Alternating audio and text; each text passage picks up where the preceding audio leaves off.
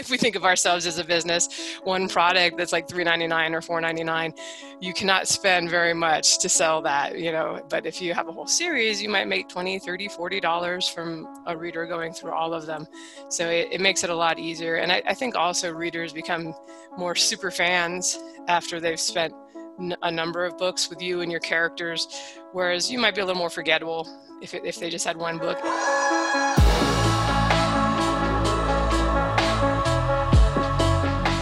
Now that I started plotting my newest fiction series, I really want to release this interview that I recorded with Lindsay Buroker a couple of months ago. Who best to talk about series writing than a writer who's so prolific and has released so many series? I don't want to spoil her anything, but prepare your mind to be blown by her efficiency. Writing a series is really the best way to have a satisfying career as a writer. Why? You will learn in this interview. And there is much more you will learn as well. For example, how to make sure readers go from one book to the next, how to gain more superfans instead of becoming a forgettable author, how to successfully market a series, because there is one most important factor for that, and how to write multiple thousand words a day. Of course, if you desire to do that. So, if you want to learn the most important factors of planning, writing, and marketing a series, and get a boost for your efficiency as a writer, listen on to Lindsay's interview. Also, please don't forget to subscribe to the show on YouTube if you're listening on YouTube or on your favorite podcast app and give a short review or rating to make sure that other people find this show if you enjoy it yourself. Thanks, and let's jump straight into the interview. I am an author of science fiction and fantasy. I have written at last count, at least 70 or maybe 80 novels between myself and my pen name. And I have been full time since 2012. So I've been doing this for a while. I published my first book in 2010. So coming up on my 10 year anniversary here, right around Christmas. And gosh, it's changed a lot, but I've been very pleased that I've been able to continue to make a living this way. And I've found a lot of cool readers, and they've found me and they've enjoyed my books. So I really appreciate that. And I'm very thankful that I'm able to tell stories for a living. Didn't you just gasp and hold your breath when she said 70 or maybe 80 novels? I know I did. Wow, 70 or 80 novels in 10 years. It's like 7 or 8 novels per year. Apart from all that, Lindsay has an astonishing biography. Before she became a full time indie writer, she did so many things. But there was a moment when the penny finally dropped and she started to follow her dream. I was an only child, so I had, you know, my mom was a big reader, so she got me reading at a really young age. I think I was about three and reading Laura, Laura Ingalls Wilder, Little House on the Prairie, those books. And I also was on swim team as a kid, so we traveled a lot for swim meets, and I'd be in the back of the car just reading books. I liked the idea of writing. I remember I, I wrote some stories back then, but I was always horrible at finishing things. I tended to write, you know, the first third of a novel, and then it got less fun at that point, you know, or the characters would get stuck or something and you'd forget about it and then next time you picked up the pen you'd write something else and that continued and also i should say that when i was younger it wasn't really nobody was encouraging me i mean uh, that's not true i had a teacher who encouraged me but everybody said you know writing is nice but you can't make a living from it not as a novelist not unless you're really lucky so they were like get a you know computer science degree or business degree or something and I ended up going to the Army for four years. And eventually I did get it. I used that to pay for school and, and finish my degree. But by the time I got out and finished school, I was actually making, you know, money online. I was I had found out this thing called there were affiliate programs and Google AdSense had just become a thing. So I started making websites. I actually wrote about home improvement of all things. I've always kind of like real estate and that stuff. So I got into that and I figured out how to, a little bit of search engine optimization. It was a lot easier back then to get in the big directories and get traffic to your website. So I did that for quite a few years. I managed to make a living. I didn't make as much then as I do now as an author, but I also work a lot harder now. And I think that happens when you're doing the thing you really love to do. but yeah, at the same time, I would join a writing workshop, the Sci Fi and Fantasy Online Writing Workshop. And that's kind of when I first started finishing things. It was a little bit, you know, you posted a chapter, people gave you feedback, and you gave them feedback on their chapters.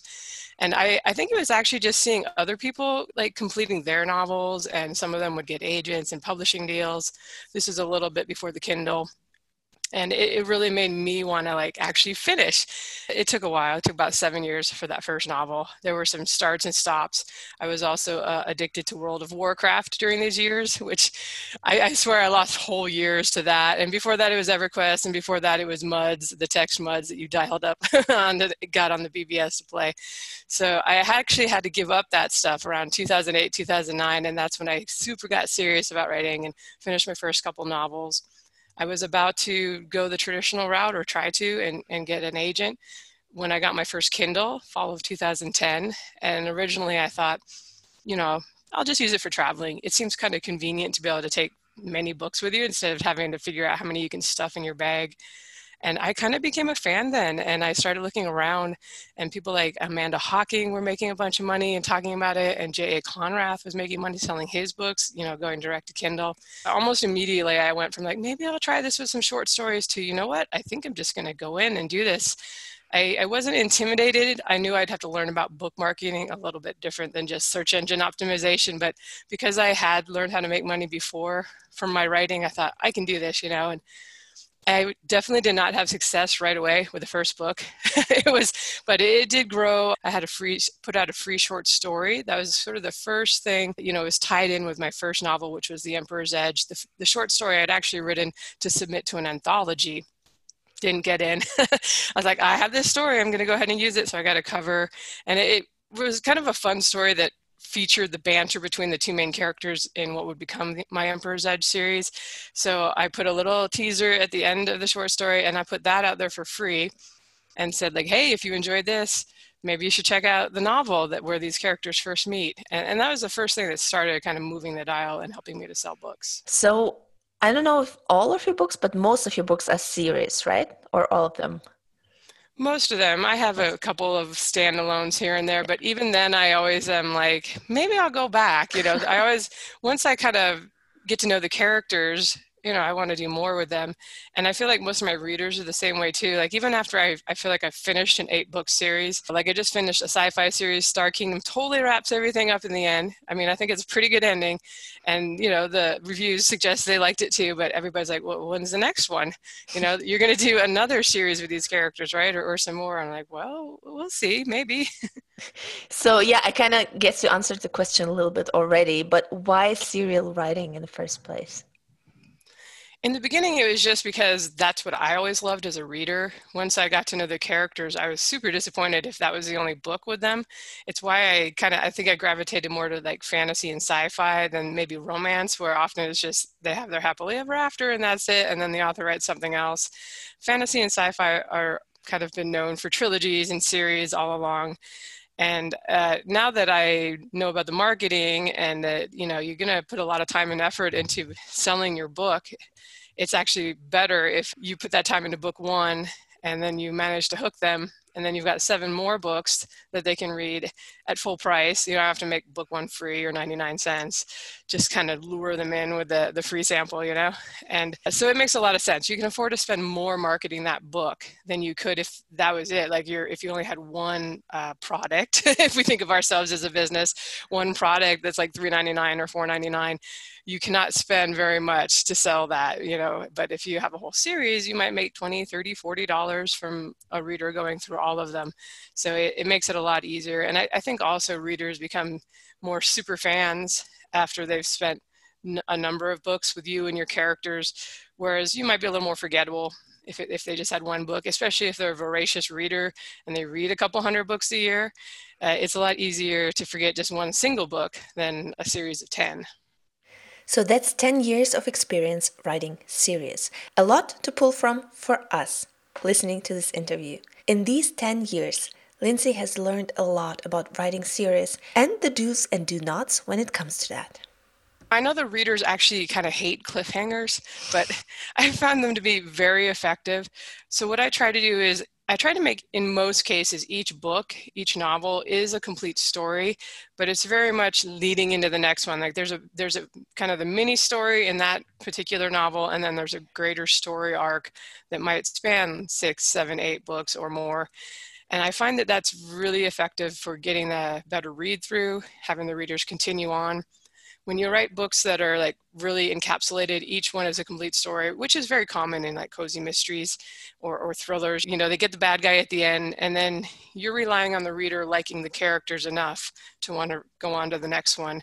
And that certainly has worked for a lot of people, especially more i would say more so in the past in traditional publishing there's just less competition. And a lot of the authors that are very popular today that have done book series like that like uh, you know jim butcher in, in fantasy for example they got started 20 years ago or you know 10 20 years ago. Some of the people that are real popular today stephen king i think started in the 70s so it's a little hard to compare what has traditionally worked with what works now. So I usually suggest to people that even if they're going to do standalone books in a series, have some questions that are not answered, maybe about the main character or something he's trying or she's trying to resolve and the reader really is rooting for them and wants to see them resolve that so that there's kind of a thread that people want to keep reading and they're compelled by you know more than just the characters. I mean, hopefully the characters alone sell it, but if there's something that's left unresolved, we as human beings, we kind of want to solve the mystery. It's just natural. We want to know what happens next. So, yeah, having even if you're doing standalone, kind of having an arc or something going on to draw the readers through the series, it definitely has worked for me, and I've seen it work for others too. So, having a story arc that encompasses all books in the series, all seven or eight books, maybe even more, is the best way to get readers from one book to the next. But how about planning this huge story arc? What is Lindsay's process of planning this arc and planning the whole series? In my case, I need to kind of know how things end before I get started. I like to know that just so that, that, way you can really wrap things up well and end in a bang and you don't get yourself stuck in a situation where you're completely flying by the seat of your pants. Because I, I feel like I've seen that a lot as a reader and as a like a television viewer where they didn't really wrap things up that well and people were kind of disappointed and had a bad feeling at the end of the series like, oh man, it seems like they had no idea what they were doing and they were just making it up as they went even if you're doing that, you don't want the reader to feel like you're doing that. So I usually give myself some leeway. I might plan for minimum of five books, but leave it in such a way that like if it looks like things are going well, maybe and I'm having fun still with the characters, I kind of can continue it on to maybe eight books or nine. Usually there's something they're working towards. I know there's going to be like a, a big epic battle at the end and they have to overthrow the king or, or whatever it is. And then I outline the first book before I get started, but I, have learned that I tend to deviate from the outline enough that there's no point in trying to outline books two, three, four before I've even started. So I kind of have some ideas of what I want to happen in the series because I want them to be able to make progress towards their end goal. I think that's important too to, for the reader to have a feeling that it, with each successive novel in the series, that the characters are kind of having that forward progress. You know, they're like in the game, you're leveling up, you're getting better armor to defeat the bad guy at the end. And you know, so if I feel like when you don't have that in a series, sometimes that's you'll see the reviews like, oh well, this book nothing happened, and it's like well yeah because the reader didn't really feel like the character the story was moving forward. So it's a little bit planned all in advance but it, i definitely leave myself open to like sometimes you just have good ideas when you're writing and like oh i totally want to do that. And so i don't like things to be too rigid. I, I like to leave it open and but by having by kind of knowing that end and knowing that eventually you're going to have to face this and something's going to change on an epic scale you know not, if you're doing cozy mysteries you don't probably don't need things to change on an epic scale but you know something at the end is going to really tie everything together and make it feel resolved.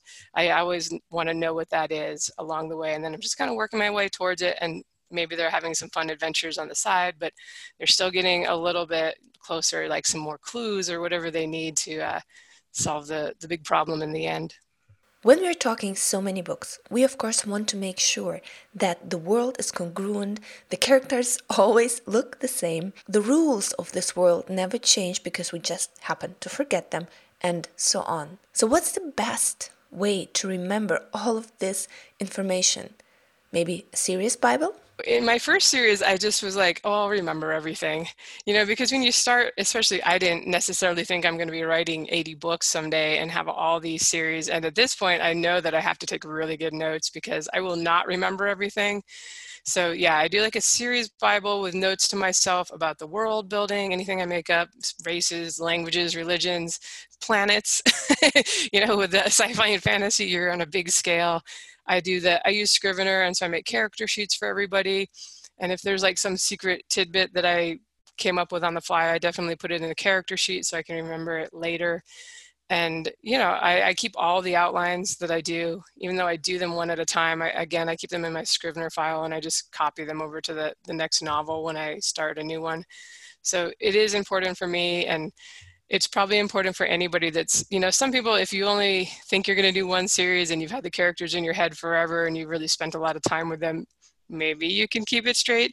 But i would just assume that you know you, not only while you're writing but if you ever want to come back to the world it, it's good to have those notes. Like if five years later you decide, oh, my readers are asking for another in that series and it did really good, you're probably gonna have to reread everything anyway. But it can also help if you had notes to yourself, like, oh, okay, yeah, I got, I got to remember that. You know, maybe I should explore that side religion I made up or that weird little cult or whatever in, in a new book. So definitely notes. Yeah. So how do you actually write? If you have an idea for a series, do you write the whole series at at once, let's say book one, book two, or do you switch between series? You write book one there, then you start a new series, and so on. And if you do switch, how do you manage to transition between those two worlds? I find it much easier now to write one series from start to finish.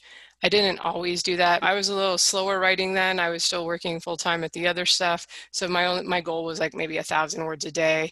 And so they were pretty long novels. They ended up being like 120 to 140,000 words. So that would be a novel every five, six months or so, which I thought was pretty good. But compared to how I write much faster now and uh, compared to some other authors that wasn't so fast.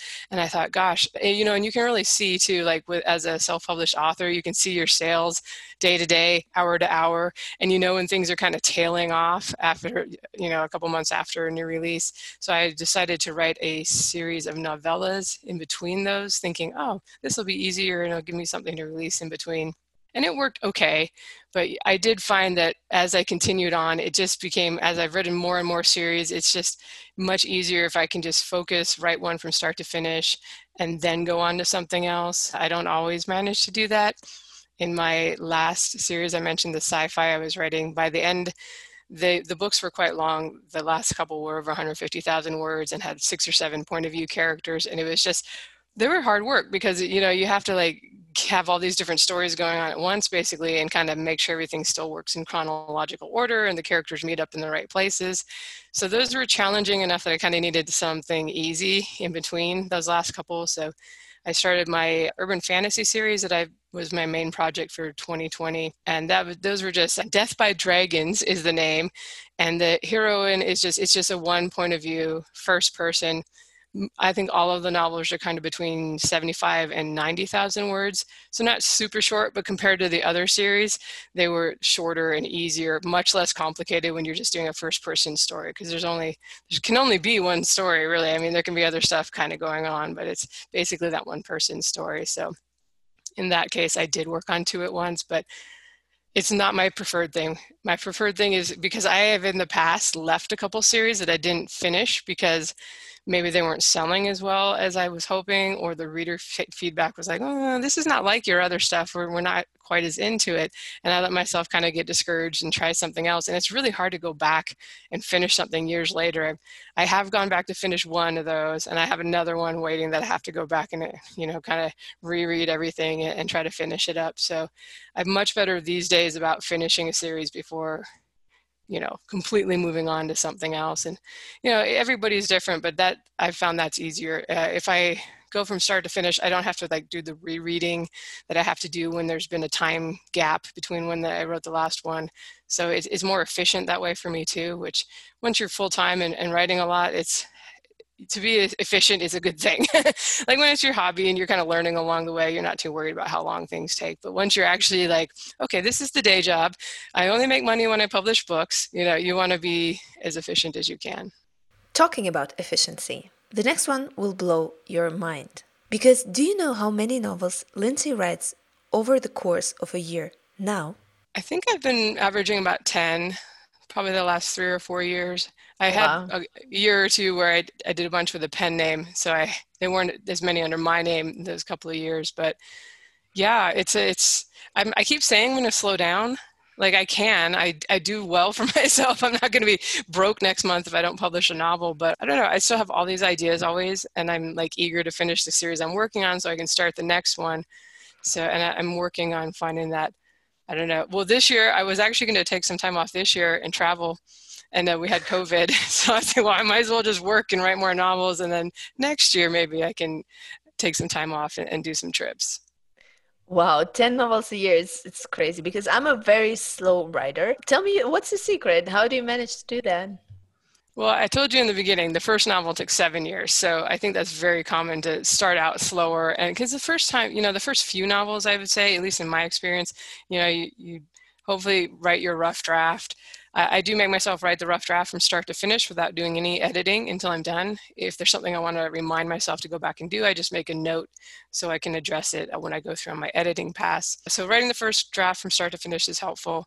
Obviously, if you can do it full time, that helps. I mean, that was sort of the first thing that I was easy. I was able to bump it up to like 3,000 words a day once I made the switch to full time. And then it was a lot of just being inspired by others. I'd hear like people doing podcasts. Oh, I got my five, 6,000 words done today before the podcast. I was like, geez, that's a lot of words. And it's only like one o'clock, you know? And then uh, Rachel Aaron came out with a book called 2K to 10K, which I think everybody in the writing community has heard of or, or yeah. maybe read. And so I found that she was doing the things she recommended doing were basically things I did anyway. I, so I just was, a lot of it was just like going, okay, if somebody else can do it, I can do it. And so I don't always write 10,000 words a day, but my goal is usually like 7,000 on a, a writing day.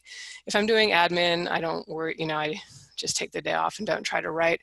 And I, just, I actually find it easier to just write the first draft kind of as quickly as I can, two to three weeks, depending on how long it is and, and, because then everything's just kind of playing like a movie in my head i'm not having to go back and reread stuff to remember oh what did i already do in that scene? So a little bit of it's just practice and, and being inspired by others like knowing if other people can do this i can do this too. I will say though you get, you get more efficient as you've written more. Like in the beginning i did a lot of editing passes. You know i had i gave it to the workshop people each chapter to edit and then they'd you know they'd say their stuff and i'd go back and rework it and it's you know it's just now like i said i do the first draft completely then i do my editing pass where i'm just cleaning up the sentences and um, putting in anything i forgot or realized i needed to develop a little more or if there's like something foreshadowing i need to add i do that in that pass. And then i give it to my beta readers. And usually while they're reading it i'm starting the next project.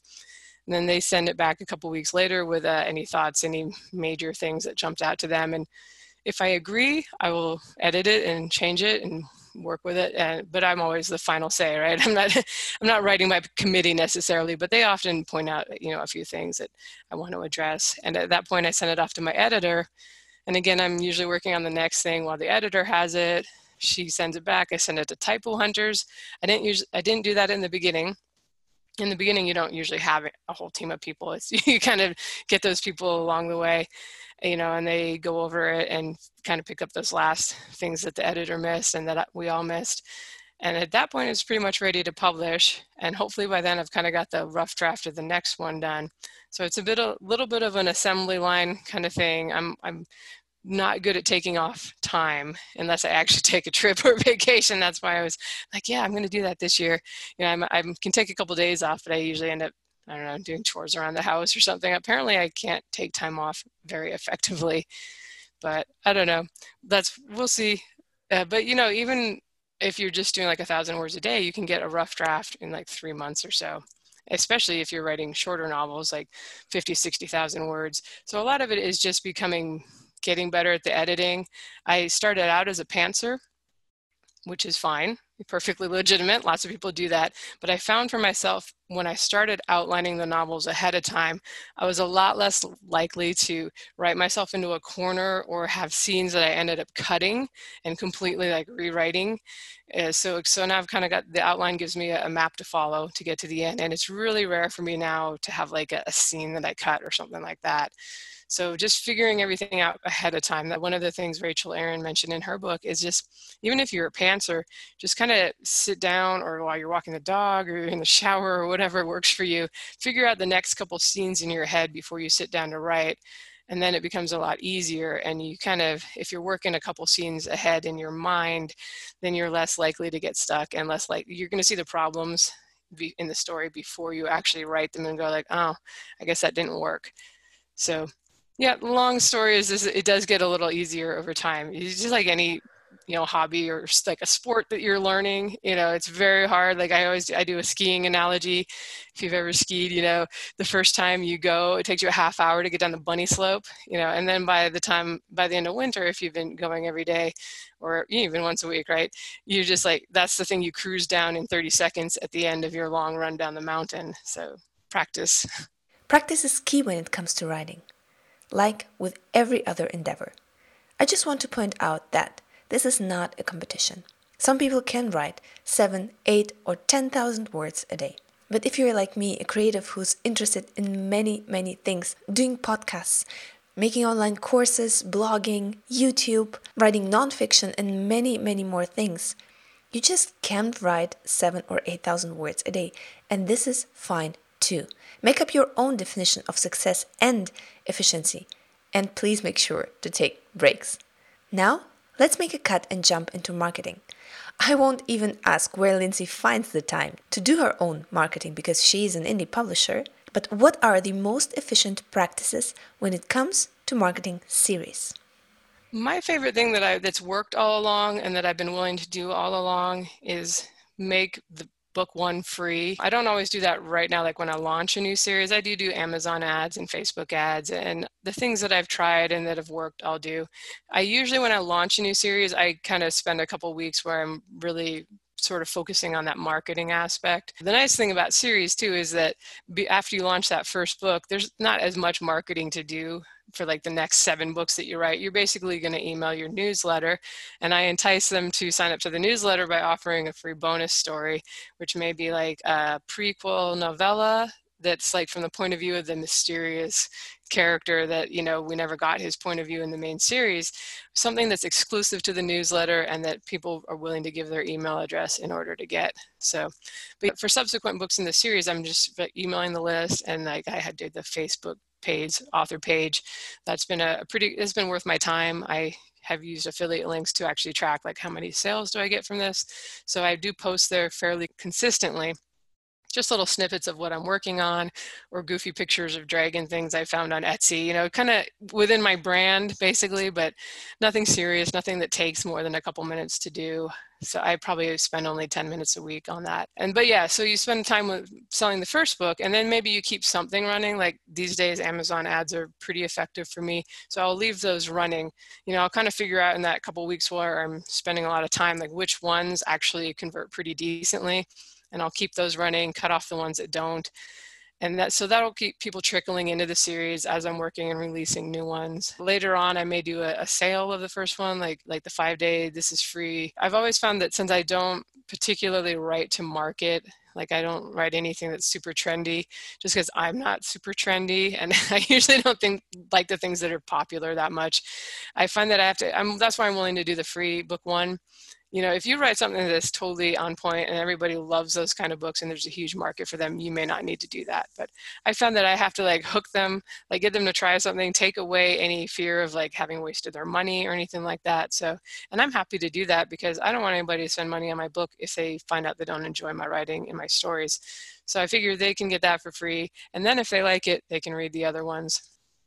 And i you know i'll continue to do some little things especially for i have a big backlist at this point you know I'll, I'll, apply if i can get a BookBub great you know those are hard to come by but i'll do like uh, e-reader news today you know the sponsorship sites sometimes i just do a big post on facebook on my page it's like this is everything that's free right now and I'll try to kind of have mix it up. Sometimes I have different series that have a free book one. I have a couple that are always free, but you know, and I found that a lot that may be worth boosting paying $100 to boost that post. But I also find that now that I have quite a few readers, that they will share that even if I don't ask them to, because they want their friends to check out my series. And, you know, if their books are all free, there's no, you know, nothing to worry about for them except their time. So I do a little bit here and there, but main push is around launching a new book in a series. And then I kind of go into my writing cave for a while and focus on just writing more books. When I wrote my first trilogy, I found that it was quite difficult to decide how to market subsequent books in a series because readers had to start with book one in order to understand the next books. I encountered the same problem when it came to writing blurbs for those books because if people just stumbled upon them, they wouldn't understand it because they had to read book one. So, how to solve that problem? In my case, almost all of my series are like a part of a larger arc, so they would be confused if they started with like book four and hadn't read the previous one. So I really focus the marketing on book one. And then after like a year, or maybe after the series is complete, if things have kind of fallen off on book one, you know, or on the series, that's when I'll release a box set of the first three books, books one, two, and three usually and then I'll kind of shift the marketing over to that one. And it's sort of like having an all new product. As far as the stores know, there's no history of it, there's no sales history. And I, I might even do that at 99 cents for a while before putting it back up to 9.99 or something. And I will often try, as far as the blurbs go, a different blurb on the box set than on the book one, like a kind of a different angle, almost going for a different target audience, you know, trying uh, trying this still the same story. Well, actually, you're trying to blurb three books, so you have to kind of do it differently anyway. With my first one, all I did was like take the blurbs from books one, two, and three and put that on the product page on you know Amazon and the other stores. But I realized I was missing an opportunity to kind of rewrite it in a different way. And I actually my Dragon Blood series, which was kind of my second big series, the first books did okay. You know, they they actually you know they did all right but it wasn't until that I did that box set and I really did a different blurb. I had to, like I said, because book one had different characters from book two as the main heroes. And I was like, oh, what kind of, how can I do this so it works for the box set? So I made it more about the world and kind of the big picture rather than I usually focus on the characters. And for whatever reason, that blurb is done very well. That box set did very well. Sort of one of those first things I did that actually sort of stuck on Amazon, like they, you know, like all authors hope their books will do. And I, you know, it was 99 cents for three books. So it was an amazing deal. But other things, I've done that with other things and not had as much luck. And so that was kind of the series that first really took off and started you know bringing in the big dollars i'll say. And you know that one still does well for me and i haven't even touched i haven't touched the cover art even though it's kind of dated and it's like oh that's not like that great a cover art but i've been afraid because it's just always done so well for me to mess with the blurb or anything on that one but it's a very different blurb than i did on like the book one in that series. So i always recommend that to people. It's sort of a chance to just test try something a little different you know. You might get like another audience that can enjoy your book or you know focus on a different trope if you've got a couple different ones that you could focus on for the blurbs.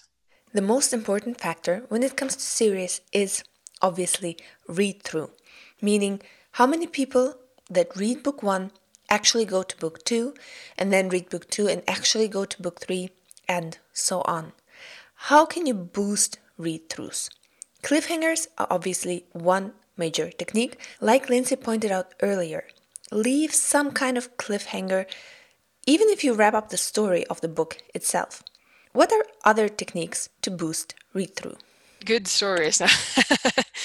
yeah, kind of what I mentioned before with the series. If there's still questions that are left unanswered about the characters, I often have like a antagonist that's maybe not truly the antagonist or somebody kind of mysterious that you want to know about more about in the series that can keep people reading on you know and then just having also written a, a, story that feels complete that's why i try not to make like a i've had a couple where there's like it's part one and part two and obviously that's not the you know the cliffhanger is really a horrible cliffhanger and the story is not complete but those were actually later in the series. I wasn't trying to hook readers that way but yeah cliffhangers are good. I mean readers hate them and they'll complain about them in the reviews but i find that if you still gave them a complete feeling story and that the cliffhanger is just part of the ongoing story arc that that can work pretty well and they're not as bitter as long as they do feel like there was forward progress and that they did get their money's worth for the novel. I am always willing to and you know i don't try to charge as much as i possibly can. I do about 4.99 is my regular for ebooks. Trad publishing still makes that look like a deal you know since they do 9.99 i always want readers to feel like they got their money's worth. So i think that yeah the cliffhangers and just unanswered questions is sort of a way to keep them reading and of course, the last but probably most important question What's your favorite story and why? I'm a big fan of Lois McMaster Bujold's Vorkosigan series. It's a sci fi series, and I was actually not a fan of sci fi books until I read that series. And I'm still, I'm more likely to like the Star Trek and Star Wars, the TV shows and the movies. So, because a lot of the sci fi I tried to pick up, other than like Star Trek novelizations, would be kind of the hard sci-fi or it'd be so tech heavy and not not characters that I really enjoyed reading about that I didn't get into it until mm, you know probably my 20s I think I found her books so she was a, the first sci-fi author I read that just had these really amazing character-centric stories.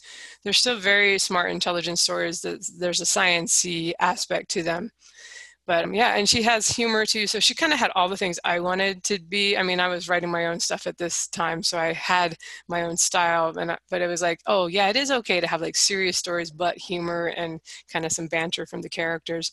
So i've probably reread that series four or five times at this point. Definitely recommend people if they like sci-fi or even if they don't check them out. They're good books. Phew. Don't you feel like you could use a boost in writing more words per day? I definitely do. But first, let's review what we learned in this podcast interview. Writing a series is the easiest way to make money as a writer and also quite satisfying because you get to spend time with characters you love and the world you created over the long term. When you write a series, make sure that you have a great story in place and put in little cliffhangers at the end of every book to direct readers to the next one in the series.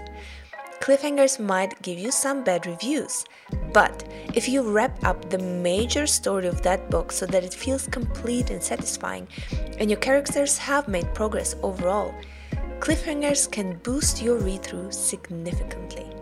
Have a big story arc for the entire series because this will keep the reader's interest across the books and figure out the ending of that arc in advance so that you know where you're going. Make sure to write down details so that you can easily look them up when you're writing. Details about characters, the world, story bits that you want to pay off later, and so on. Also, make up your own definition of success if you want to be a prolific writer that writes multiple thousand words a day. It is possible because if others can do this, you can too. And practice will make you a better and faster writer. A series overall makes you memorable in the minds of readers and brings you super fans because they will stick with you over the entire series and even for your next one. Focus your marketing energy on the first book in the series. Make it free to entice readers or get it down to 99 cents and so on. Also, make box sets from the series because they can boost your sales in an entire different way. And now, lastly, where can we find Lindsay and everything that she does online? I'm in lots of places now. You know, I've got my website, lindsayburoker.com. I just started a YouTube channel under my name, doing some Q and A's for the readers. Got a couple audiobooks on YouTube for free. I do. I'm one of the co-hosts of the Six Figure Authors podcast, and we try to get you know, we talk amongst ourselves. We've all been in the business for 10 years or so. So we have pretty good experience and we try to get good guests on too to fill in the gaps where we don't necessarily have experience. So check that out if you're a podcast listener, which I assume you are if you're here. And yeah, you can find me on Amazon and all the bookstores. I often have a number of free book ones if you want to check them out. Uh, I think that's about it. If you get anywhere close to spelling my name right, Google will probably guide you to the right places.